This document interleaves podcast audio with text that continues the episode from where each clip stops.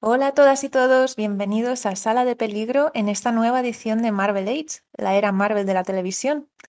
La última vez que nos oímos, Loki, Sylvie e Immortus nos mostraron que el tiempo, el espacio, la realidad y el universo cinematográfico Marvel no son una línea recta.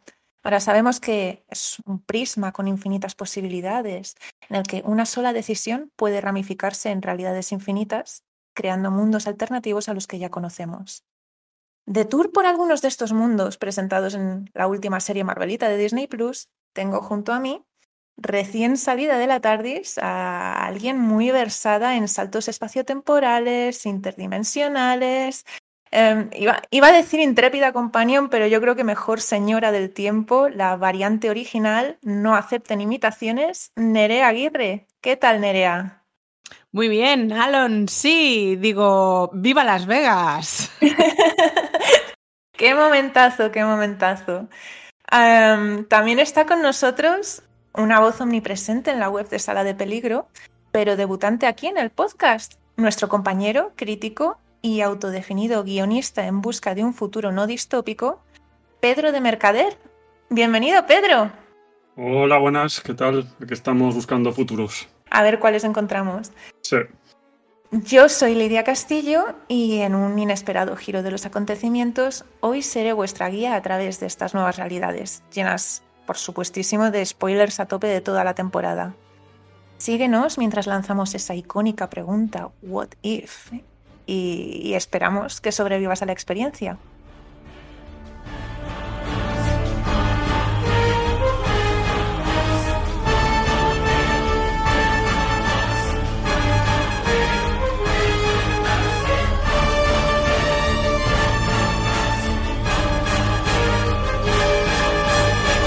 Bueno, contadme, impresiones generales, ¿qué os ha parecido la serie? A ver, yo me arranco con sorpresa, porque siempre digo lo mismo con nuestros Marvel Age, pero diría que esta es la que más me ha sorprendido, la que menos expectativas tenía y luego la que más las ha superado. Y a la vez de sorpresa, la sensación de que lo han vuelto a hacer, ¿no? O sea, lo que me han hecho todas las veces me lo han vuelto a hacer y estamos ante algo muy diferente a lo que veníamos eh, consumiendo hasta la fecha de Marvel y no por ello peor. Eh, mis impresiones no son tan entusiastas. A mí me, en términos generales me ha gustado, pero me gustaría también ver hasta qué punto esto se quedará como cosa como pequeña, autocontenida, o realmente tendrá un recorrido mayor. Bueno, es que lo han dejado un poco abierto a todo, ¿no? O sea, están todas las posibilidades. Eh, puede quedar autocontenido y ya está, y quedaría como una serie muy guay, muy entretenida y con un final, yo creo que lo podemos decir, ¿no? Spoilers. Sí, sí, spoilers. Spoilers, sí, repartimos gratis spoilers hoy, un final apoteósico con los guardianes del multiverso, guardianes del multiverso, que te llena la boca, guardianes sí, del sí, multiverso. Mucha sílaba, mucha sílaba muy a tope con un Thor que no es mi favorito, ni muchísimo menos, pero que es que, por favor, hay que, hay que conocer al, al, Thor que va de fiesta por Las Vegas. Que no me toquéis Las Vegas, que me pongo enfadado y os tiro rayos. Eh, a la Capitana Carter, al Jafar Strange. no sé si Jafar primo de Cthulhu, ¿puede ser? Bueno, sí, algo catufa, así. ¿no? Catufa. Sí, sí. eh, entonces, eh, no sé, sí, puede ser algo. Claro, no, como son dibujos, al final nos despista un poco, ¿no, Pedro? Eh, no sabemos si va a tener alguna relevancia, si esos personajes pegarán luego el salto de la animación a carne y hueso. Nos, ahí, ahí, nos deja despistados, pero ¿qué no nos deja despistados últimamente en Marvel? Studios. Sí, Marvel. Es, otra cosa no puede despistar. Yo soy una mezcla de, vuestras dos impresiones, la verdad, porque, a ver, yo empecé muy a tope con esta serie. La verdad es que le tenía muchas ganas, estaba muy intrigada por, por ver por dónde salían, porque prometía ser un locurón, pero fino, fino. Y empecé muy a tope con la Capitana Carter, me gustó mucho, de hecho es uno de mis episodios favoritos, luego os digo el otro. Luego me, me, me, fui deshinchando un poquito. No es que no me gustara, ¿vale? Yo lo veía y me gustaba lo que veía, pero no me llenaba de la manera que yo pensaba y de la manera que me tenían WandaVision y Loki, por ejemplo, ¿no? Mm, tenía una sensación como de que la locura que te estaban presentando tenía unos, unos límites marcados, ¿no? Que puede ser porque solo pudieran jugar con los juguetes que ya estaban sobre la mesa, ¿no? No podían sacar nada nuevo. Entonces, en ese sentido, eh, pues no sé, yo me, quedaba un poco, me gustaban cada episodio, pero me quedaba un poco en plan, no sé a dónde va esto. Y entonces hemos llegado al episodio final y, y, y me he comido mis palabras, o sea, ha, aparecido el vigilante en mi salón y ha dicho, tú no te me escapas, tú te vienes conmigo, te voy a tener enganchada hasta el final. Y así ha sido. O sea, el episodio me ha parecido brutal, mm, brutal. O sea, muy a tope con ello y con lo que venga después. Ya, ya que hemos dicho lo de los spoilers, eh, ya se ha confirmado que, la intención es que haya una temporada eh, por año de, What If. O sea, van a volver a, a, este concepto. Entonces, pues a ver qué, que nos tienen preparados en futuras temporadas y lo que decís vosotros, si toca de alguna manera el, el resto del universo cinematográfico. Claro, es que tiene mucho potencial, ¿no? En ese sentido. O sea, nosotros al final nos han presentado, bueno, primero decir que estoy de acuerdo contigo y me bajo de la burra un poco de la fiesta en Las Vegas, aunque sí que es verdad, tengo que reconocer que yo también eh, capítulo a capítulo me daba más igual, no era esa sensación que tenía con Loki o con WandaVision de, es miércoles, corre, corre, corre, o sea, hay que acabar todo, hay que hacer todo rápido y bien para sentarnos y ver eh, el capítulo de hoy. Eh, esto era más como, ah, qué bien, hoy es miércoles, hay what if. Pero bueno, si tengo que hacer 800.000 cosas antes, tampoco sí. se me va la vida en ello, ¿no sabes? También un poco, eh, en mi caso, es eh, lo que me pasó con la película de la viuda negra, que aunque es un peliculón, claro, emocionalmente era un personaje del que yo ya me tenía que despedir. Entonces, bueno, pues los yeah. que somos amantes de las grandes sagas, que nos gusta encariñarnos con un personaje y ahí llevarlo debajo del brazo, pues una buena temporada y guardamos luto cuando acabamos las sagas y las cosas. Sí, eh, Tox, Tox, que tiene una friki. No, pero totalmente. Yo creo que juega mucho con, con eso la serie. De hecho, claro. eh, un elemento que, que, nos acerca bastante a, a, lo que es el personaje central de la, de la, serie, que es el vigilante, no sé si llamarlo Watu, porque ellos no lo llaman Watu, pero. Pero bueno, Watu. Watu, para los amigos. Eh, juegan mucho con que tú como espectador y él también como espectador a su manera eh, vas cada vez eh, quedando más y más prendado de, de estos personajes y de sus historias de, y de sus vidas y demás. Entonces ya estás como involucrado en ellos, ¿no? Es como cuando ves una serie y, y, y te, te, genera una especie de medio adicción, ¿no? Con, con, las películas estas está pasando mucho eso. Entonces, claro, ahora te presentan estos experimentos y, y dices, jo, me Yo gustaría también... ver más. Yo creo que también tiene que ver con el, con el punto en el que estamos. Es decir, que ya hemos estado 10 años con los personajes de Marvel, ya los conocemos y digamos que a, a pesar de haber, sido, de haber sido en cine, tiene una relación como más o menos seriada. Esto que propone 20 minutos y te presentan el personaje, el mundo y te pide que ya empatices con él. Y es, es más difícil sentir ese nivel de conexión después de una construcción tan grande. Y ojo, que está muy bien construido, ¿eh? porque es que yo he flipado, eso sí que es verdad, he flipado en todos muchísimo con que puedan construir tanto en media hora. También sí, sí, sí. porque parten mucho claro, de sal... trabajo hecho. Claro, claro, claro sí, sí, sí, se aprovechan, pero se aprovechan muy mm. bien, ojo. O sea, cómo coges y en 10 escenas de segundos cada una, construyes el cómo hemos llegado hasta aquí, el momento what if, y a partir de ahí seguimos. Y personajes que a priori, pues bueno, eh, de repente estás empatizando con ellos como si estuvieses viendo una película. A ver, que yo he visto películas de dos horas y media en las que he empatizado muchísimo menos que, sí. y vuelvo otra vez al tour de fiesta en Las Vegas. y eso que no es tu tour favorito, ¿eh? Ojito. Sí. ojito. No, es, no, no, mi tour favorito es el tour con las trenzas, la barriga y la barba vikinga de Endgame, pero sin ninguna duda. Y el, que me diga que Thor gordo no mola, eh, no tiene ni idea de, o sea, ni idea. Ya está, lo he dicho. Depre, está depre. Dicho hombre. lo cual, dicho lo cual, volvamos a What If. Bueno, Sí. comentábamos antes lo del, lo del experimento que han hecho con los guiones, que es un poco, es lo que mejor han captado quizás de, la serie original de, cómics de What If, de allá por 1977.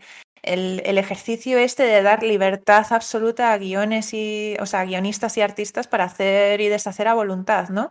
Entonces, eh, ese, experimento luego en los cómics eh, es cierto que abrió mucho las puertas del universo eh, Marvel a base de, pues eso, eh, cada what if luego iba quedando eh, registrado, por así decirlo, a tierras que recibían su, su nomenclatura, ¿no? Y entonces luego, pues eh, no sería la primera vez que vemos un personaje cruzar las fronteras al, al universo 616, al tradicional.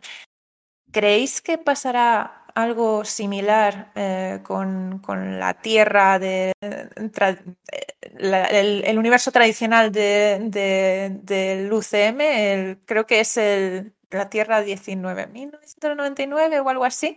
¿Creéis que va a romper esas paredes y que, pues por ejemplo, eh, la Capitana Carter o la vida negra más complicado por Natasha, o sea, por Scarlett Johansson, pero ¿alguno de estos personajes que hemos visto en la serie creéis que van a cruzar al otro lado? Jo, Yo me he hecho muchas ilusiones con la postcréditos de Natasha, ¿eh? O sea, Ya. por favor, Scarlett, por favor, vuelve con nosotros. En un mundo ideal ese Mm. universo habría sido el nuestro, ¿eh? Claro, O sea, claro, es que cuando ella estaba diciendo no, pero yo no quiero volver a mi mundo, yo estaba diciendo no, no, pero, pero tenemos uno para ti, o sea, tenemos uno, Sí. tenemos uno aquí. Tenemos aquí, el hueco aquí. hecho aquí. ¿eh? Aquí, ¿ves? Clint, Clint, se- Clint se quedó solo, se quedó solo. ¿eh? Puedes, puedes venir, te hacemos sitio. Yo, Totalmente. yo quiero y prefiero pensar que sí. De hecho, el último episodio va de precisamente de, de personajes de distintas dimensiones que conectan y viajan y ahí están. Y de hecho ya se rumorea que puede aparecer alguno de estos personajes en la secuela del Doctor Extraño, que precisamente lidiará con el tema del multiverso. Pero es que en esa secuela yo creo que va a salir hasta el apuntador, porque Ya. se rumorea que va a salir gente en esa Sí. secuela. ¡pua! Se pelea con Espion a ver quién sale más. ¿Qué personaje Sí. sale más en dónde? Sí, sí, no sé. Yo creo que van a hacer como lo de los espejos, pero, pero con todas las películas que ha habido de, de superhéroes desde el principio de los tiempos. Yo creo que va a salir hasta, hasta Batman. Yo No estoy sé. sintiendo pena por Strange, pues ahí es algo que va a tener que em, vamos, solucionar, va a ser fino. Bueno, Hombre, a ver, se llama multiverso de la locura, en ese sentido no mienten. claro. Sobre lo que.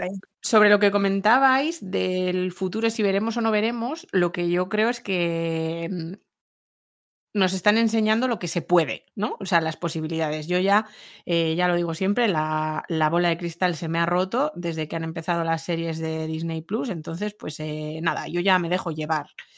Pero lo que sí tengo claro es que no me extrañaría que lo hicieran, ¿no? Y que es esperable que lo hagan.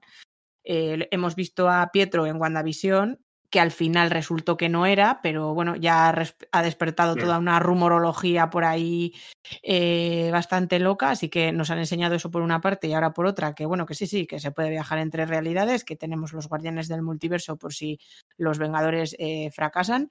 Y, mm, y entonces, pues es un poco colocar las piezas sobre el tablero y, y veremos al juego que vamos a jugar en los próximos eh. 15 años. Yo creo que eh, comentabas, eh, Pedro, el tema de la próxima peli del Doctor Extraño. Yo creo que ahí vamos a ver un poco las intenciones ¿no? de la historia que nos quieren contar y Mm. en base a eso, pues, pues veremos si estos personajes eh, pueden, pueden salir de su 2D.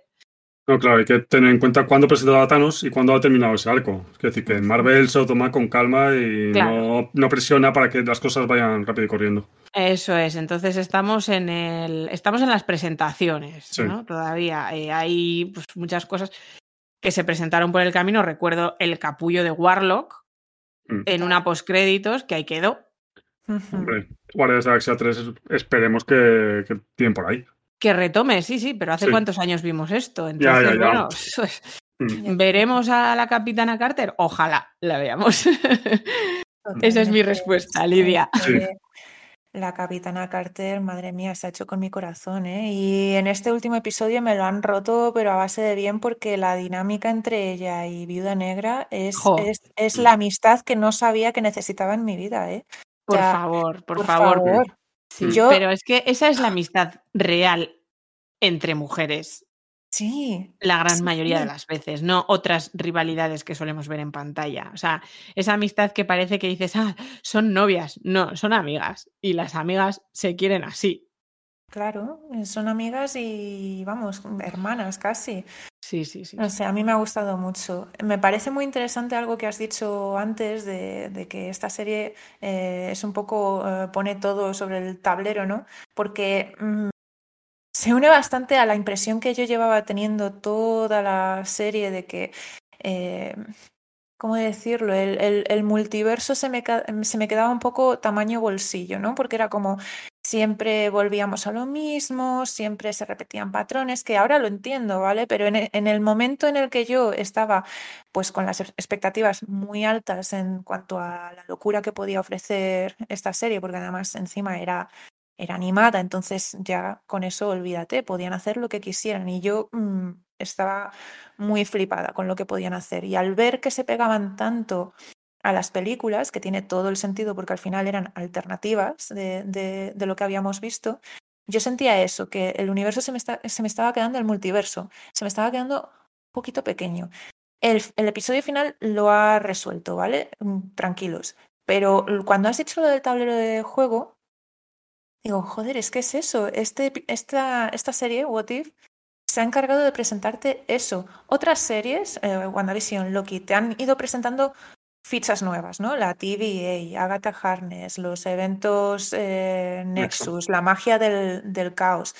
Todo esto son conceptos nuevos que ellos podían permitirse eh, introducir. What If no podía, partía de esa base, tenía que jugar con lo que ya tenían. Pero ¿cómo lo ha hecho? Pues presentándote ese, ese eh, escenario, ese multiverso del que tanto hemos hablado, pero que ahora ya hemos visto.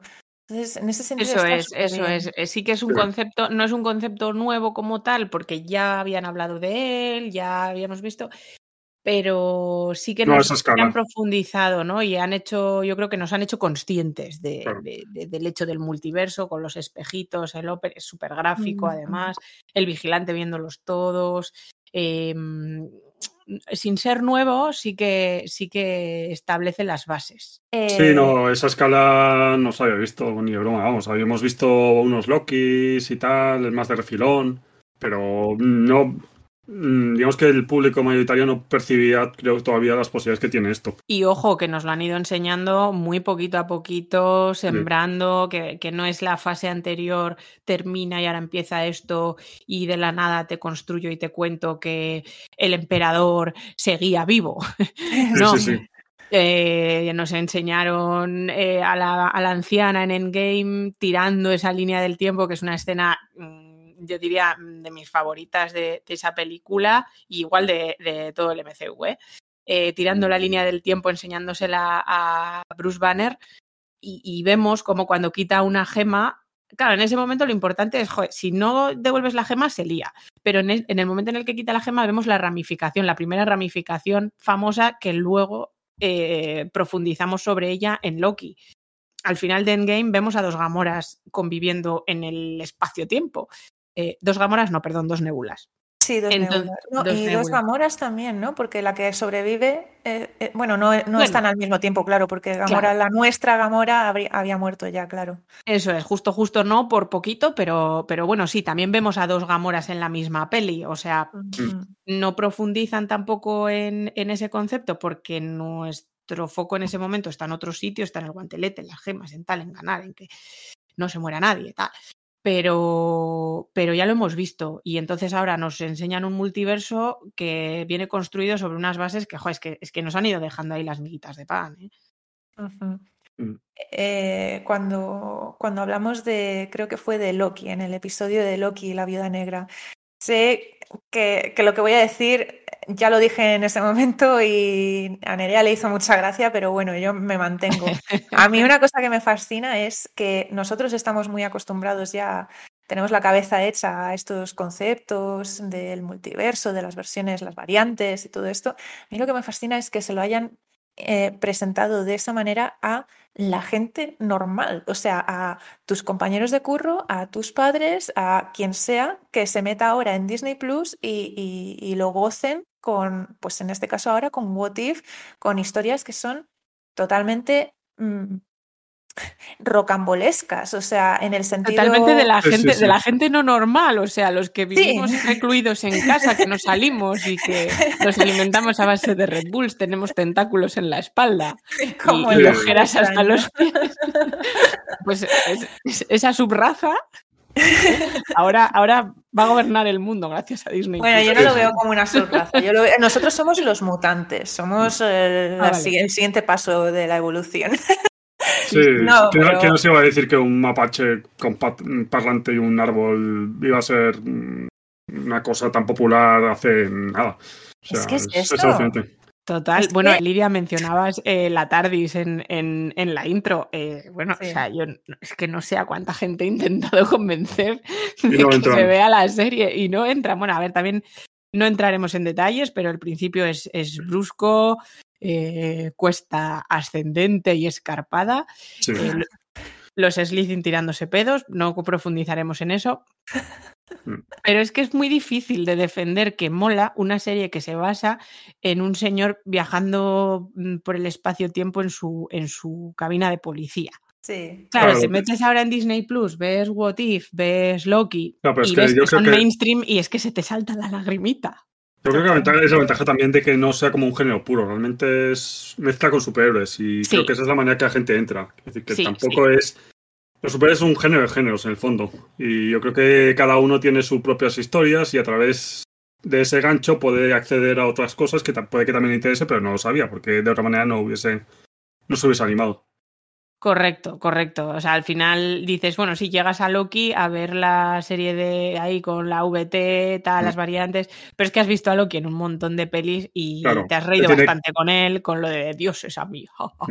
Tiene que ver los Vengadores con la serie de Loki, con Ragnarok y con ese mismo personaje. Claro, y ha trascendido un poco, ¿no? O sea, ya aunque no hayas visto una de, de ellas mm, o varias, sabes que él es Loki. O sea, mm, ya ves al actor y dices, ah, este es el que hace de Loki, o ah, este me suena que hace del hermano de. O sea, ya la gente lo tiene, está en el imaginario colectivo que, que dice Iker Jiménez, ¿no? Sí. sí. pero es que es eso. Y además, yo, a ver, creo que ahí en, en esta serie ha tenido mucho peso a la hora de que funcionara como ha funcionado eh, la gente que ha estado involucrada en, en ella.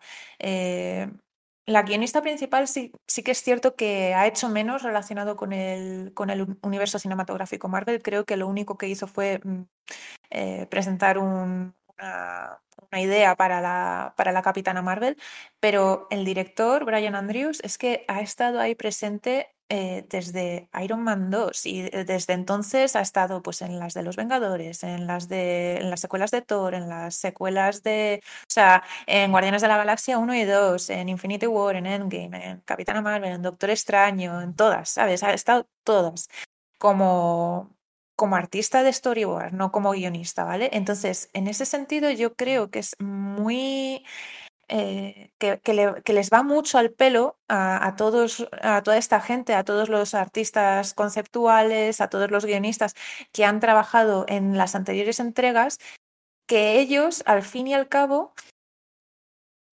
han visto muchas más versiones de los productos que nosotros hemos consumido que nosotros. O sea, eh, todas las claro, ideas claro, que se han ido quedando sí. en el suelo, ahora han tenido un, un una vía de escape, ¿no? Para al menos algunas de ellas. De hecho, eh, pues ya se ha dicho alguna vez en alguna entrevista que algunas de las ideas que presentaron se las echaron para atrás precisamente porque iban a aparecer en futuras entregas que ahora nosotros ya hemos visto, porque todo esto empezó en 2018, pero el profesor Hulk, eh, Pepper Potts en, la armadura de Rescue, todo eso ya lo hemos visto, pues iba a ser un, un what if.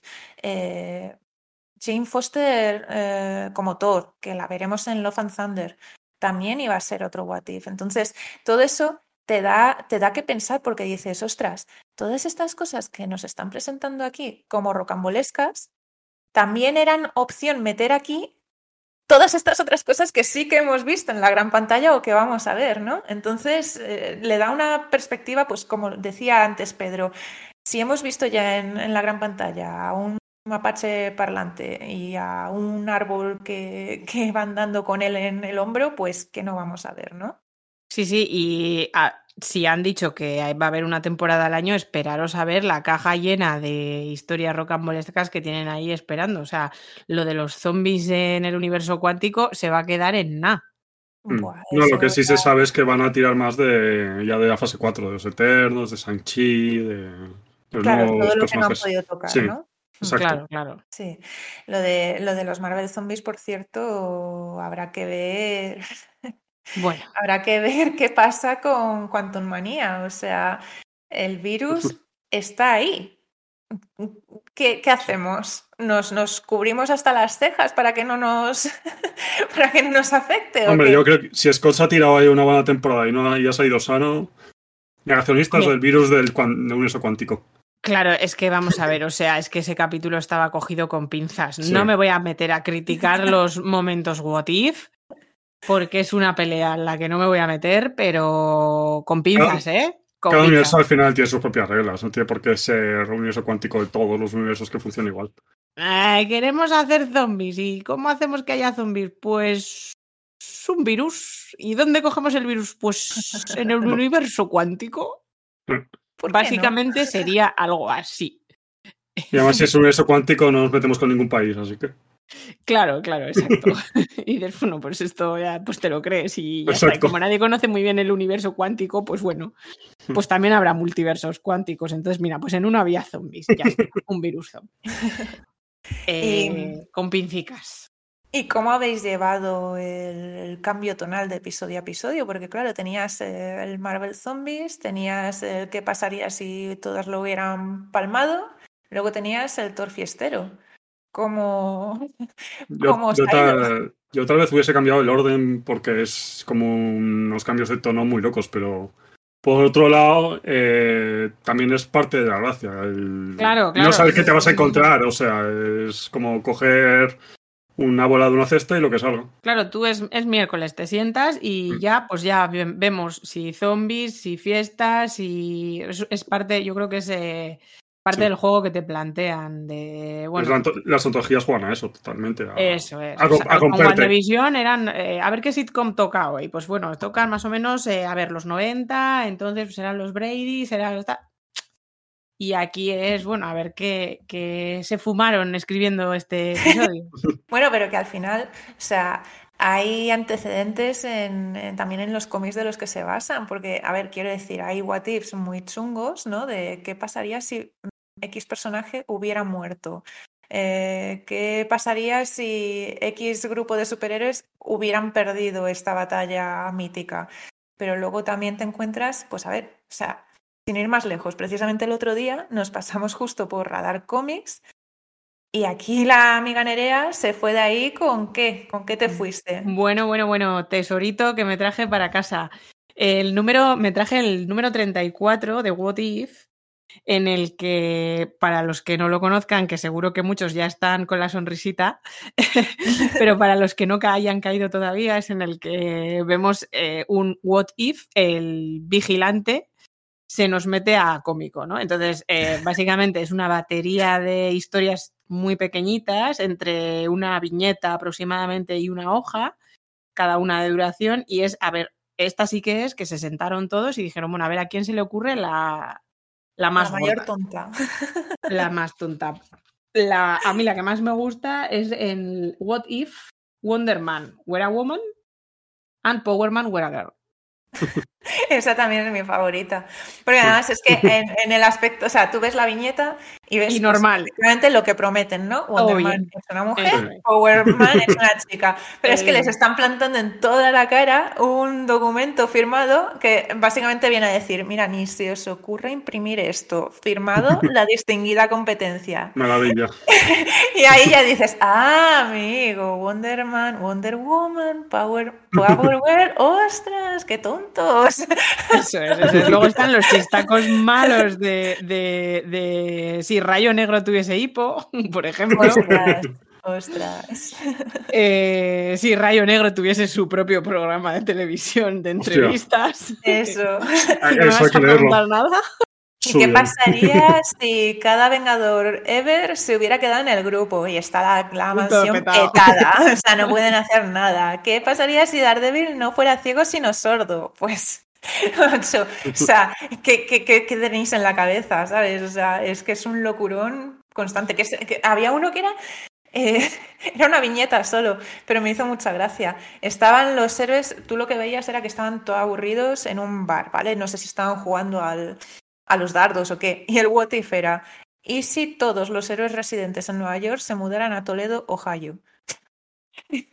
¿Pero qué os pasa en la cabeza? No, pero es que además en esa, Marvel. Es que en esa tienen el acento de. Sí, sí, sí, es- sí. Lo tengo aquí delante, dice, So, what you wanna do tonight, Cap? I do not speak it. What do you wanna do? Son pueblerinos. Son pueblerinos. Pero bueno. Y luego, a ver, eh, la grapa es hija de su tiempo, por eso decía que es también en ese sentido un tesoro conservado, ¿no? Y tiene chistes malísimos y que- horribles que no deberían hacerse nunca, como qué pasaría si Pantera Negra se enfrentase a Mortaja en una mina de carbón. Uh. Mal, muy mal. muy Mordemos mal, hueso, mordemos hueso. bu, bu, bu. Pero bueno, claro, es que en aquella época esto era humor, entonces Es eh, que bueno, pues también nos sirve para ver eh, un poco Sí, sí. el retrato. ¿Cómo hemos avanzado, no? Es. Había Sí, otro eso. what if que era ¿y si, y si Tony Stark hubiera tenido un problema con la comida en vez de la bebida? O sea, que tenían para todos. o Sí, sea, para todos, o sea, nos reímos de nadie todo el mundo. ¿sabes? Body Claro. shaming.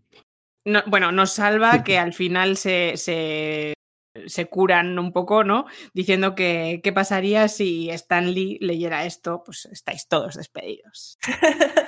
No sé. La reacción lógica. Pues a ver, es que es, este es un ejemplo perfecto de lo que podéis encontrar del tipo de hallazgos que, que os esperan en, en Radar Comics, que sabéis que es nuestra tienda de cabecera para material norteamericano de importación, una visita obligadísima en el centro de Madrid, en Malasaña, que os podéis perder en sus cajas y cajas y cajas de joyitas. Yo siempre me vengo con algo que, que- que vengo a casa directamente a enmarcarlo, porque me encanta tener las grapas antiguas que significan algo para mí, tenerlas de decoración. Sí, es que además mola un montón porque ves los, los cupones de rellena esto para conseguir el último juego de Dungeons and Dragons. Las publicidades, ¿verdad? Todo. Sí, porque al final, bueno, pues el texto te lo puedes leer en otros sitios, ¿no? Pero Sí. tener así la grapa publicada en, en Estados Unidos en aquel momento, pues, pues, pues es un trocito de historia. Sí, Sí. sí, sí, está guay.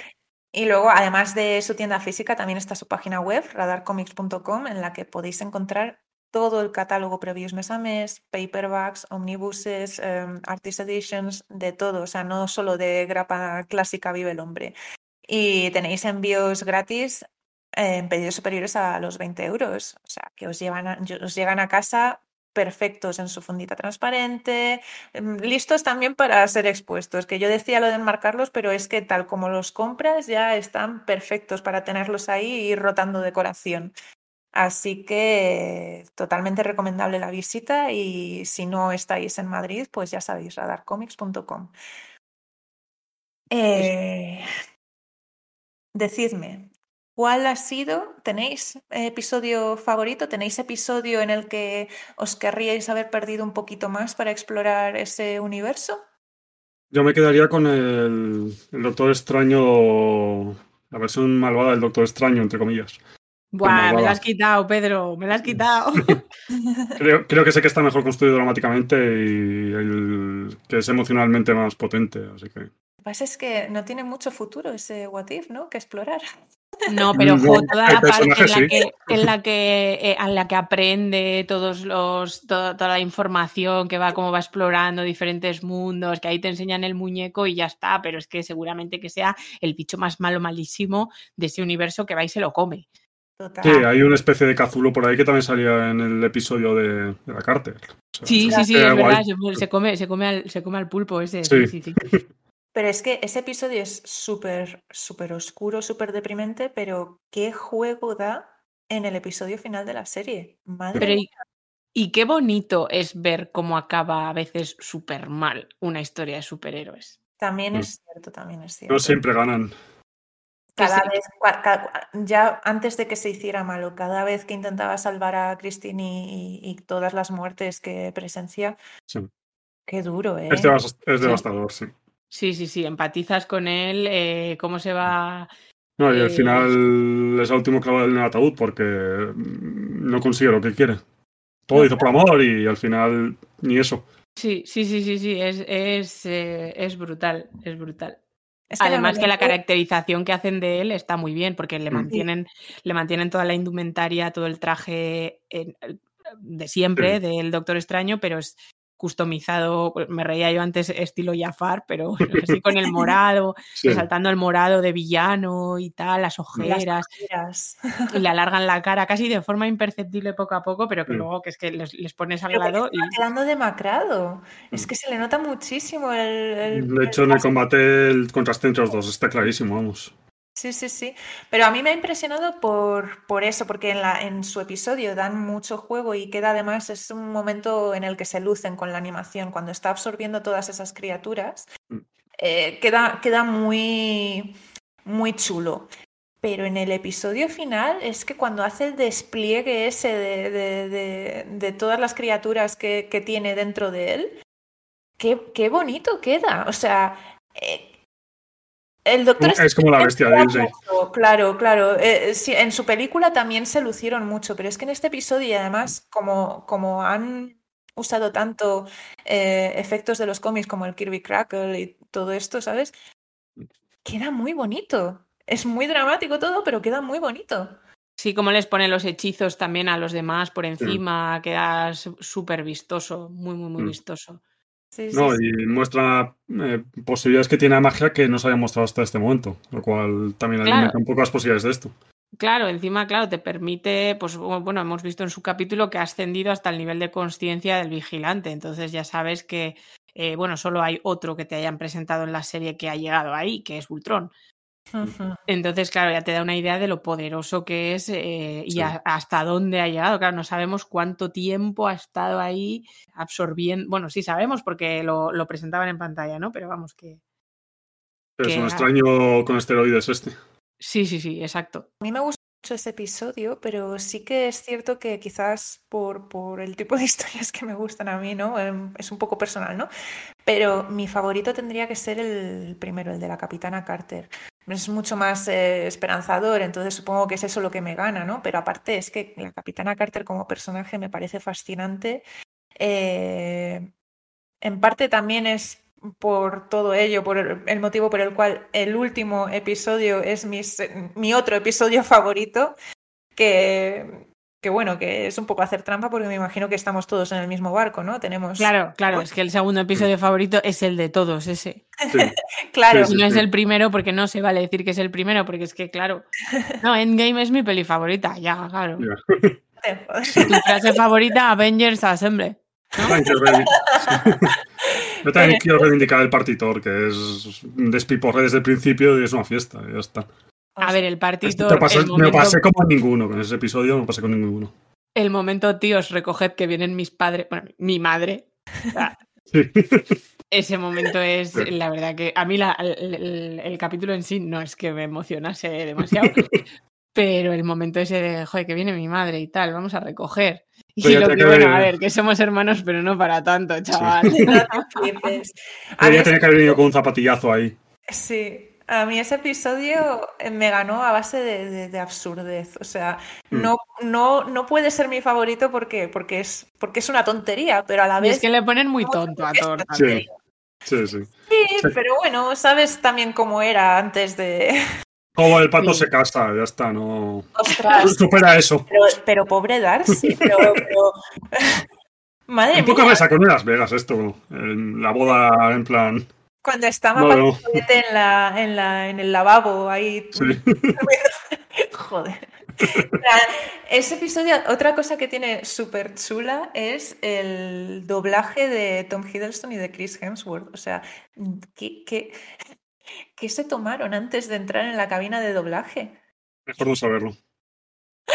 Qué, qué, qué bien lo hacen, qué bien manejan el, el tono cómico tonto, porque es, es que son tontos. O sea, cuando yo te- creo que esos hablan así de normal. Eh, sí, sí. El Thor ha nacido en el momento que comenzó a tomarse en plan todo parodia. Después de Ragnarok es otro Thor y ha ganado mucho.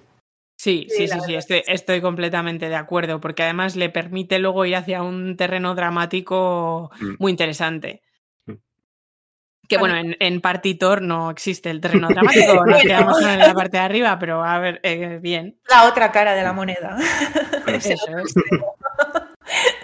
A mí hay una cosa que me gustó mucho en ese episodio, eh, principalmente porque fue donde más lo aprecié. O sea, es algo que ya habían dicho antes que, que les había inspirado, pero hasta que no llegó el episodio del Thor Fiestero, no lo vi tan claramente. Em, el estilo artístico de la serie, aparte de lo que es la animación cel shading, lo que es la dirección artística, que estaba, por cierto, eh, en manos de Ryan Maynarding, que, que si habéis ojeado cualquier eh, libro de, de arte de cualquiera de estas películas, mm, estaréis familiarizados con su trabajo.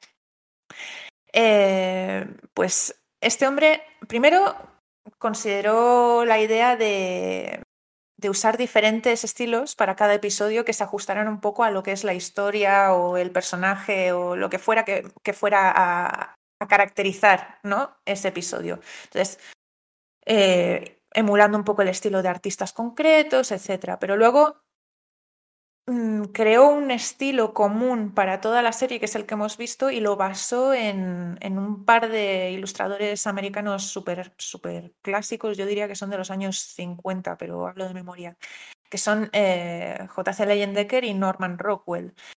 Y mm, digamos que, a ver, en la animación, o sea, en lo que es el grueso de la serie, yo no terminaba de verlo. Veía a veces algunos, eh, algunos efectos como más eh, pintados encima de- del 3D que sí que me podía medio recordar, ¿no? Algunas sombras así como rayadas o algunos, al- em, algunos colores así como más expresionistas. Pero no terminaba de verlo. Y donde más lo vi fue en las ilustraciones que te ponen eh, para ilustrar el punto de partida del What If, ¿no? El punto en el que mm, esa historia es mm, divergente de, de lo que tú ya conoces. Y donde más lo noté fue en el de, en el de Thor Fiestero, curiosamente, cuando te están contando toda la historia de que Odín nunca llegó a adoptar a Loki y entonces este Thor creció como hijo único y todo esto. Esas ilustraciones me parecieron súper, súper reminiscentes del trabajo de Rockwell y eso me gustó mucho, la verdad. ¿Vosotros qué os ha parecido la- el aspecto artístico de la serie, la animación? Buah, a mí la animación me ha gustado, me ha gustado mucho porque me esperaba, claro, volvemos a las expectativas. Yo me esperaba una serie animada eh, habitual, de las que estamos acostumbrados a ver últimamente, chimpún. Pero es que no, es que tiene un sello propio, tiene lo que comentabas, un estilo que subyace a todos los episodios y, jo, Yo creo que como que han conseguido hacer una animación digital en 3D que no lo parezca del todo, es un punto intermedio y que a su vez les ha permitido como mantener como el espíritu estético de las películas, pero a su vez eh, lo que ha dicho Nerea de, de que la serie tenga su propia identidad visual. Sí, y luego una cosa que a mí personalmente me ha gustado mucho y es que los personajes se parecen a los actores que los interpretan. Entonces, eh, bueno, para mí por lo menos eh, ha sido muy útil, más fácil empatizar con ellos, ¿no? Ya que solo tienes media horita y de aquí y, se acaba y al siguiente episodio mm, tiene otro protagonista, pues me ha ayudado mucho esa de, bueno, pues eh, la capitana Carter eh, se parecía. Entonces, eh, ya desde el principio. Entonces dices, bueno, es que esto, vale, van a ser autoconclusivos y tal, pero bueno, más o menos puedo, puedo reconocer a lo que yo estoy acostumbrada a ver, ¿no? Entonces. Hmm. Eso también eh, lo han hecho bastante bien en general, en términos generales, con, con, los doblajes, ¿no? Porque han conseguido que muchos de los, de los actores originales regresen a doblar a sus personajes, pero luego también hay otros que no han regresado, como es el caso pues, de Robert Downey Jr., de Scarlett Johansson, Chris Evans, han sido varios. Pero algunos más, otros menos, pero en líneas generales son bastante reconocibles como los personajes que están imitando, ¿no?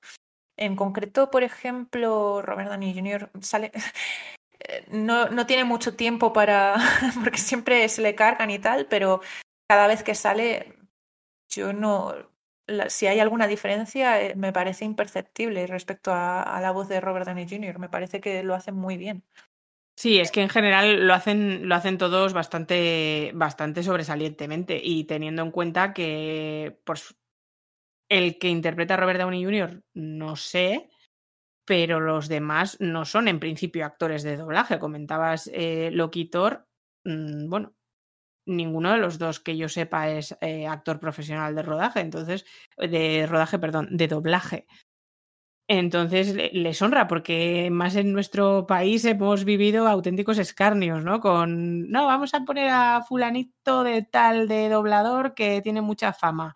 Em, bueno, pues igual es que igual no está preparado, igual es un actor maravilloso, pero de doblaje, pues bueno, son otros. Al final no es lo mismo. yo creo que también para ellos ha sido una experiencia rara. El... Pueden tener muy calado el personaje, como interpretarlo físicamente, eh, gestualmente, y son ellos, pero luego el tener que hacerlo solamente con la voz es otra cosa totalmente distinta. Claro, ha habido algún personaje que sí que he notado eso que decís. Por ejemplo, eh, es un poco así nombrar nombres, ¿no? Pero Sebastián está... ¿eh? No, ya, pero yo le tengo mucho cariño al hombre, pero le hemos mm. escuchado como Bucky en las películas, en la serie, le hemos escuchado luego como Bucky en What If, y hay algo, hay algo que, que no termina de, de, sonar como él realmente. No sé si a lo mejor impone el hecho de, pues eso, en una actuar en una cabina de, son recursos distintos, también tiene que mudar la voz de una manera distinta. Además, eh, son entrenamientos que, igual no están capacitados para ello, o no tienen por qué tampoco, porque si no han en su vida y de repente se han visto en, este berenjenal, pues... Claro, además eh, eh, tiene que ser muy difícil no estar sobreactuado, porque es que al final te lo estás imaginando todo, entonces sería como, ¡Oh, ¡Hola, hermano! ¿Qué tal? Toda la energía se te va en la boca, no en el cuerpo. Claro, claro, eso es. Tú estás ahí proyectando la boca, entonces estás emocionado y de repente a gritar. Mm. Bueno. En general yo le, le, apruebo el doblaje bastante. El doblaje que me ha gustado sobre todo bastante y me ha sorprendido es el de Jeffrey Wright como el vigilante, porque yo tenía una idea en la cabeza del personaje como muy Ah, como muy autoritario, muy imponente, muy majestuoso, ¿no? Y es y en, principio como muy Dios, muy solemne, muy zarzardiendo. Ser celestial casi, ¿no? Eh, y, la voz de Wright realmente hace eso, ¿no? Pero luego había momentos en la serie en, las, en los que me, me, sorprendía porque parecía humano. O sea, eh, yo me acuerdo, el primer momento creo que fue eh, con él reaccionando a Ultron diciendo, ¿What the hell? Y es como, ¿qué ha dicho? ¿Cómo que what the hell? ¿Eres claro, pero me, pero me funciona. O sea, me parece que le da otro, otro ángulo ¿no? a su personaje, menos, menos eh, Mufasa hablando desde los cielos y más pues eh, alguien que se está involucrando ¿no? con la historia. Sí, que además casa muy bien con lo que, que, al final le recrimina a la viuda, ah, te damos igual, tal, y él le dice, no, no, eh, sois, lo sois todo, vuestras historias lo son todo para mí. Guato es un poco postureo al final, de no intervengo, no intervengo, al final siempre se mete por medio y soluciona bastantes papeletas. Bueno, es que para qué están los juramentos. claro. Pero ya está. Claro, al final, y además eh, lo que han hecho con, con, él me gusta mucho eh, en todos los sentidos. O sea, le han, le han alineado bastante con nosotros, ¿no? Con, con, con cómo nos hemos ido involucrando con estas historias, pero luego aparte en el penúltimo episodio en el que, en el que Ultron eh, alcanza el lugar desde el que nos está observando a todos, me pareció brillante cómo representaron todo eso, porque desde el principio de la serie como que le vas atisbando, ¿no? Vas adivinando su forma en el cielo, es como una silueta, luego le vas percibiendo más y más y más.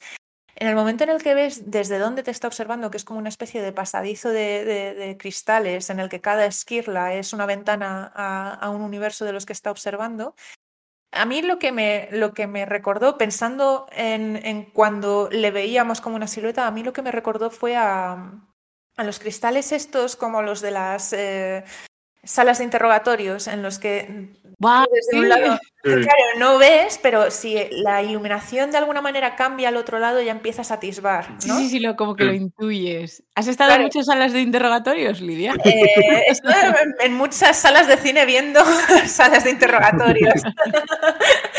pero, pero sí, no sé, me recordó un poco a eso, ¿no? A decir, ostras, conforme vas siendo más consciente de que está ahí, más en detalle le vas viendo, ¿no? Eh, eso me, gustó mucho. Y De hecho, de hecho le, oyen antes que verle, o sea que, que tu teoría no, no, va muy desencaminada, porque claro, en una de esas paredes pues al final es un cristal, entonces bueno, en el momento en el que tú sabes que hay una presencia, he oído algo, siempre se dan así como la vuelta, he oído algo, ¿quién habla? quién está ahí? Y ya como que se fijan más eh, de hecho, en el de Stephen Strange no estoy segura si llega a, verle o se manifiesta el vigilante. Se manifiesta, creo. Se manifiesta, creo. Le pide ayuda y el vigilante ha dicho no. Eso es, o sea, él, como que le oye y sabe, percibe su presencia, percibe el... Pero no, no, no, no, le llega a ver, se tiene que manifestar. El único que le llega a ver de verdad es Ultron. Y yo diría que más que verle, eh, le presente y le, le, sigue para. para, Eso es, aquí hay algo que, que, voy a cargarme. Entonces, más le olfatea casi. Mm.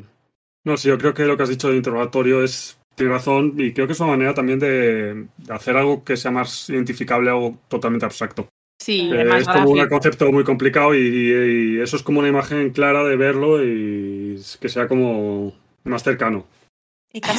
los, los, hilos, los hilos de, de Nolan en Interstellar. Está muchísimo mejor esto. Y el momento de que en el que te das cuenta de que esos cristalitos que estamos viendo en el corredor mientras se pelean el vigilante y Ultron son los del opening.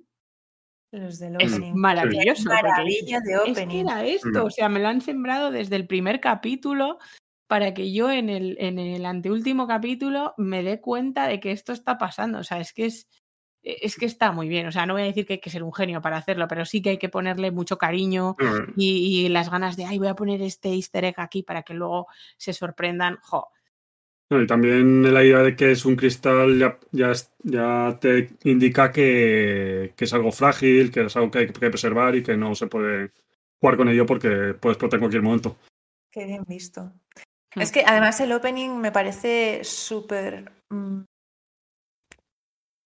recordable, memorable, ¿no? O sea, eh, al principio en el primer episodio yo no sabía si iban a mantener la narración en cada uno de ellos y me encanta que lo hayan hecho, me encanta, es muy, no sé, muy Twilight Zone, ¿no? Muy...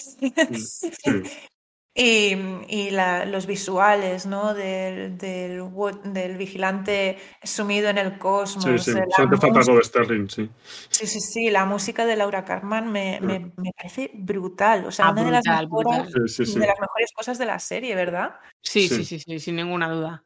De hecho, no hay serie de Disney que Marvel que no sea mala. Es decir, que ya llevamos bastante desencadenadas. Vale, WandaVision, la banda sonora también fue muy potente y Loki ya ni te cuento. Es que poco, poco estamos hablando de las bandas sonoras, ¿eh? Mm, sí. Hombre, a ver, es que para empezar, esta serie, aparte de, la intro, luego tiene arreglos musicales de, cada eh, película a la que te quieren recordar y los recuerdas. O sea, cuando al final, en el, creo que es en la escena post-créditos de, de Peggy, si no, es en este último episodio que hemos visto hoy, cuando suena el arreglo del tema del primer Vengador, mm. lo reconoces. Cada vez que te pongan la música de los Vengadores la vas a reconocer. No sé, han hecho temas muy característicos de cada uno de los personajes y de cada una de las entregas, entonces tienen mucho donde jugar ahí. Mm. Bueno, hemos comentado todas estas historias e ideas que, que, que han plasmado en la serie y, oye, revisitando la cabecera original de What If, vemos que está casi ca cada planteamiento que han usado está ahí una y otra vez en los cómics. Eh, ¿Qué pasaría si tal personaje fuera tal otro personaje? ¿Qué pasaría si los héroes hubieran perdido? ¿Qué pasaría si el héroe fuera un villano? Entonces, como siempre, una relectura de las obras que inspiraron estos títulos que comentamos es súper recomendable antes, durante o después de verlas. Si vuestra colección de cómics anda corta de, de What ya sabéis que nuestra recomendación siempre que andéis a la búsqueda de novedades mensuales, de material antiguo, da igual. Es Universal Comics, una tienda en Barcelona con 26 años de experiencia en el sector, ojo, en la que ya he estado cotilleando y tienen, por ejemplo, el segundo volumen de Limited Edition de What If que publicó Panini, que contiene cada uno de los planteamientos que hemos visto, pero quizás el más golosón en este caso sea el número 18. Os digo el título. ¿Y si el Doctor Extraño fuera discípulo de Dormammu? Ahí es nada. O sea... No, pero es que tienen mirando y tienen mogollón. O sea, ¿qué hubiese pasado si Electra no hubiera muerto? Por favor, Electra. Me encanta. No ¿Y si la visión hubiera destruido a los Vengadores, que es un poco lo que estábamos. Bueno, no es, no es lo mismo, pero. No es lo mismo, visión... pero Se acerca, se acerca. Llevaba su cara y es difícil. Sí. Es difícil desacoplarse Sí. ahí, pero es, es, es que hay una. O si Daredevil hubiese matado a Kingpin. Es que mira, estoy Mm. viendo ahora Es que has que- dicho eso. Claro, todo esto son grapas de forum, porque no solo tienen tomos sí, y tapaduras, sí, sí, es que sí, tienen correcto, las correcto. grapas de forum, flipa. Y dices el, el de la visión, si hubiese destruido a los Vengadores, es que tienen otro, que sí si la visión hubiese conquistado el mundo. O sea, Ah, que parece que va encaminado por ahí, ¿sabes? Y luego tienen el, icónico este de May Parker eh, cuando la presentan como Spider-Girl. Eh, tienen un montón. Tienen, este, mira, este es una fricada mía, ¿vale? Es una tontería, pero tienen aquel en el que los héroes nunca abandonaron el mundo de batalla y regresan 25 años, se lo ponen en la portada 25 años después eh, de las Secret Wars y les encontramos casados y con hijos. Ay, Y es una tontería, pero a mí me hizo mucha gracia encontrarme con Pícara y el Capitán América juntos y con una niña. Es, es algo que pudo conmigo. es que Y- eso, sí, eso es una cosa muy rara, ¿no? es que es mi personaje favorita, Pícara, y el Capitán América es el personaje favorito de mi chico. Entonces era Ah, como bueno, una... pues entonces ya está todo bien. Estaba escrito en las, estrell- en las estrellas, sí.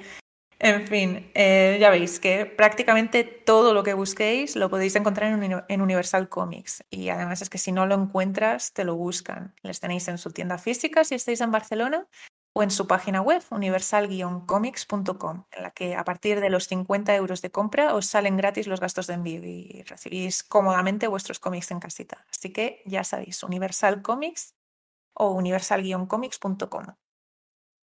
Bueno, llegados a la conclusión de la serie, ¿qué implicaciones le veis para el futuro del, del universo cinematográfico Marvel? Porque, a ver, en Disney Plus la siguiente entrega que, que nos espera es Hawkeye, que no, en principio no, no tiene por qué tener mucho que ver con el aspecto más multiversal de las cosas, pero en el cine eh, todos los siguientes estrenos van a beber de, de estas aguas, ¿eh? O sea, están Los Eternos, está eh, No Way Home, el multiverso de la locura. Y luego pers- los personajes que más han estado usando en esta serie, eh, Thor, pues está Love and Thunder, Pantera Negra estará Wakanda Forever, eh, el Hombre Hormiga han usado también mucho a Hope Van Dyne, por cierto, pues ahí está Quantum Manía, que encima, pues eh, espérate que no nos los hagan todos a todos Ya. zombies. Y No, además por sale Kang favor. por ahí. Y además se espera que salga Kang ahí. Eso, eso, eso. Que ya vimos a Jonathan Meyers como Inmortus. eh, tengo muchas, muchas, muchas ganas de verle ya como Khan potente, ¿no? Como Mm, Khan malo. Entonces, ¿qué pensáis que What If va a implicar para el universo cinematográfico Marvel? Yo creo que hay dos opciones. O What If se queda como algo autocontenido o se atreven a jugar y comienzan a implantar los personajes de What If en, en un UCM tradicional. De hecho, creo que el último episodio da una pista que que supongo que tiran por ahí, de la posibilidad de cruzar multi-universos y que un personaje se encuentre con otro de, otro universo y interaccionen. Tiene un potencial ahí que, más les vale aprovecharlo. Claro, es que esa pelea entre, que no es en el último capítulo, creo que es en el, en el anterior, entre el vigilante y, y Ultron, eh, que ha sido muy, muy criticada, Dragon Ball, tal.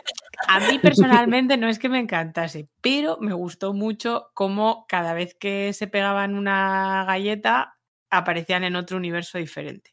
Es que eso molaba mucho, ¿eh? Esto me, esto me moló mucho y siempre con cristales rotos ahí, como, ay, lo estamos viendo. había uno que era el, presidente, era Steve Rogers. Sí, total. salido de los cómics.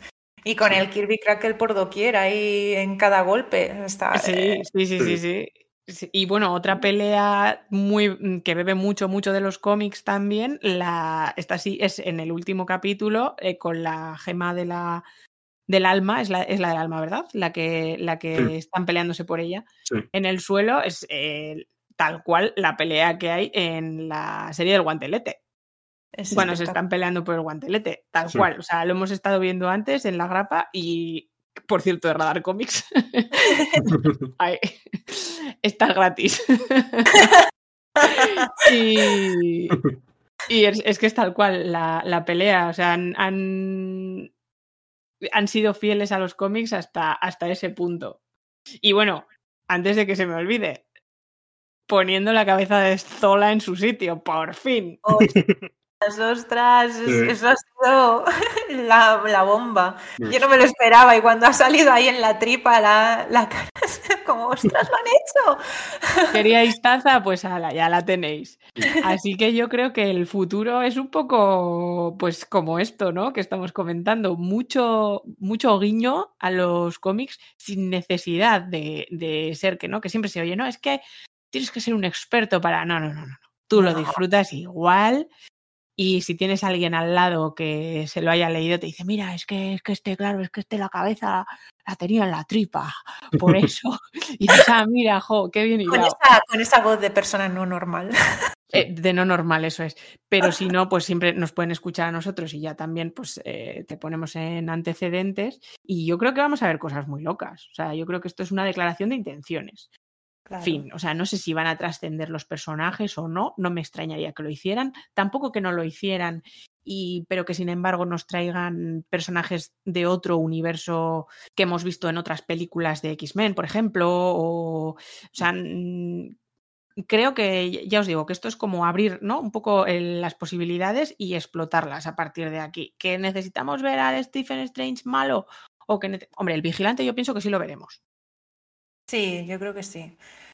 Eh, yo creo que sí, tiene yo creo Que a Peggy quizás también. Y a Peggy está, jo, estaría, la verdad es que estaría muy guay. No sé, pero estaría muy guay. Porque yo en su momento sentí que le hacían justicia a su personaje con, con, la serie de Agente Carter, pero como al final todas las series que han sido antes de Disney Plus han quedado un poco a la deriva, no, se sabe muy bien. Hmm son canon, no son canon, qué pasa con ellas. Para mí sí, pero bueno, que está ahí la duda, ¿no? Están ahí en pues terreno de nadie. Guay recuperar a Hayley Atwell como, como Peggy Carter en, en el universo tradicional, ¿no? Pues sí, porque además ahora hay un vacío que, bueno, sí que, a ver, tenemos Capitán América nuevo, pero que tenemos sitio para Capitana Britannia también en nuestros corazones, o sea que son... Pues no pasa nada. Y, pues luego, lo que decías antes, eh, muchos personajes que hayamos visto en otras franquicias ya sabemos que van a cruzar la, frontera, ¿no? Eh, no Way Home está prácticamente confirmado llegados a este punto, ¿no? Que, que va a ser un universo Spider-Man, no sé. Eh, de momento ya tienes a Octavius mm, de la saga de Raimi en el, en el último tráiler que sacaron. Entonces, eh, yo creo que tienes razón y que, que muchos personajes de las eh, franquicias pre-Marvel Studios mm, se dejarán caer. Sí, de hecho, los principales responsables de los guiones de, de What If han hecho hincapié en eso, que, que a este punto tienen un abanico de posibilidades infinito. Claro, y ah, bueno, también está confirmado, creo, si no me equivoco, eh, la tercera película de Deadpool, de Marvel Studios y con Ryan Reynolds. O sea que ahí están Ah, pues a ver. Si nos ponemos así, Daredevil ya. No, claro. De- Daredevil Netflix de vuelta ya queremos. Sí, sí. Por Navidad que nos digan ya, Daredevil vuelve. No podemos perdernos más Fist de Donofrio. O sea, que vuelva, pero vamos, corriendo. Y, y Electra, y sí, eh, tienen que recuperar esa, esa esquinita del universo. Ese Kingpin, por favor. Es que ¿Quién va a hacer mejor que Kim Piquet Vincent Donofrio? nadie, Total. nadie. Pues, a ver, ¿os ha quedado alguna observación, detalle en el tintero? O, eh, yo creo que hemos eh, exprimido todo a What If, ¿no? Y más de lo que, de- de- de- yo creo que más de lo que daba, que nos enrollamos. Eso siempre pasa. Bueno, muchísimas gracias a los dos, Nerea, Pedro, por, por haber estado aquí comentando esta serie que le teníamos muchas ganas, que nos perdimos el principio comentarlo y, y yo creo que por eso hemos estado aquí tanto tiempo. Teníamos todas las ganas aquí contenidas. Muchas gracias. Nada, un placer y volveré siempre cuando Watu me lo pida. Muchas gracias, Lidia, por invitarnos a tu sala de interrogatorios y abrirnos ese cristal. Bueno, eh, esto ha sido la era Marvel de la televisión y ha sido también la última incursión de Marvel Age dentro del podcast de Sala de Peligro. Pero estad seguros de que volverá, transmutado de alguna otra forma, pero volverá. Y hasta entonces, eh, como siempre, esperamos que sigáis sobreviviendo a la experiencia.